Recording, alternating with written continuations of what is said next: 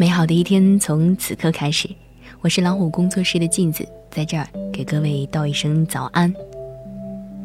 我们会发现，当电子产品全面覆盖和渗透我们的生活的时候，要安静的手捧一本书，静静的阅读，变成了一件特别不容易的事情。而有许多看起来爱读书的人，其实真的只是看起来爱读书而已。前些日子，妹妹去相亲，对方是个私企的老板，条件不错，就是学历比妹妹低两档。不过介绍人反复强调，人家是个爱读书的好中年，一直秉承好好学习、天天向上的理念在用功，所以学历什么的根本不是事儿。我妹妹想想也对，就去了。结果听男方讲了一晚上养生大法和黄黑段子，而我妹妹说个墨菲定律，她就懵了。回来之后，介绍人问她是挺有文化的吧？你看出来了吗？我妹妹说：“还真没看出来，她平时都读什么书啊？”介绍人说：“别的我不知道，但你看看人家这朋友圈，一天转发二三十条，这阅读量。”故事二，认识一个面相大师挺牛的，别的不好说，有一点我觉得挺有趣，他能看人的学历，具体点是读过多少书。他说：“人读的书都写在脸上呢。”读书少的人脸上有一种狭促、盲目和幼稚，这是精神饥饿的表现；而读书越多，这种恶相就会越少。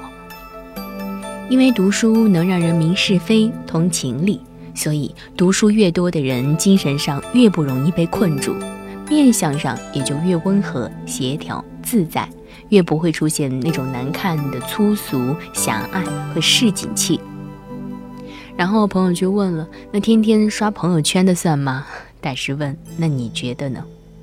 当然，人读书不是为了变好看的，更当然也不是为了变有钱。在这两个可能出现的附加值之外，读书的意义，陈丹青说：“读书有两个作用，一是让我自以为非，一是让我有一间自己的房子，有内心的生活。”茨威格说：“一个人和书籍接触的越亲密，他便越加深刻地感受到生活的统一，因为他的人格复化了。他不仅用他自己的眼睛观察，而且运用着无数心灵的眼睛。由于他们这种崇高的帮助，他将怀着挚爱的同情踏遍整个世界。”毕淑敏说：“书不是胭脂，却会使女人心颜常驻；书不是棍棒，却会使女人铿锵有力。”书不是羽毛，却会使女人飞翔；书不是万能的，却会使女人千变万化。伏尔泰说：“当我们第一遍读一本好书的时候，我们仿佛觉得找到了一个朋友；当我们再一次读这本好书的时候，仿佛又和老朋友重逢。”有知乎网友说：“读书会让你内心笃定，却又不会过于固执。”它能让你看见他人眼中的世界，也能让你清楚地知晓自己。还有网友说，长期读书的人会明显的不同：公共场合偏于安静，发言的时候直戳重点，逻辑清晰；做起事情专注度高，不会大声吵闹；学习能力强，接受新事物更快。人人都说读书好，认真读书的人却好像特别少。大部分的人只是看起来爱读书而已。这可能跟人心的浮躁和功利化有关。阅读说到底是一种精神劳动，越是有用的书，读起来可能就越会累，因为需要配合深入的思考，需要花费心力去理解其内涵。而读书之后的收益却没有那么立竿见影。很可能我们费了很大的力气读完了一本书，并不能立刻感觉你获得了什么。于是，多数人便没有耐心去等那个潜移默化的影响出现。我付出了精神劳动，却不能得到应有的报偿，那么做它何用？有这个时间，还不如追个剧。心态不对，行为就变形了，结果就令人失望。真正能从读书当中获得益处和乐趣的人，往往都对阅读保有悦纳心和敬畏心。我知道这是一本好书，我读了之后将会有所得，而我愿意安心的等那个好结果出现，不会要求立刻变现，这应该才是阅读的正确心态。还有一点特别重要，看字并不等于读书。即便我们在微信里看到一些有深度的文字，效果也跟读书差那么两三条街。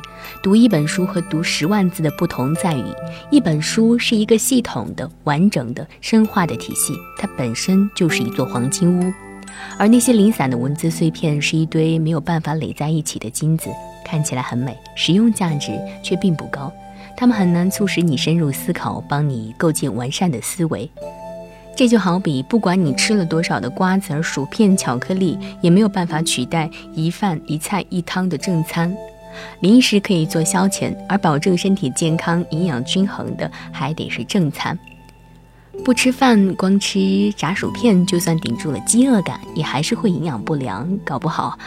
还要得这个肠胃病呢，所以灵魂营养不良的表现就是总是迷茫、心浮气躁、想事情偏激极端、没有分寸和界限感、思维逻辑性差、控制情绪的能力差、不懂得辩证的看问题。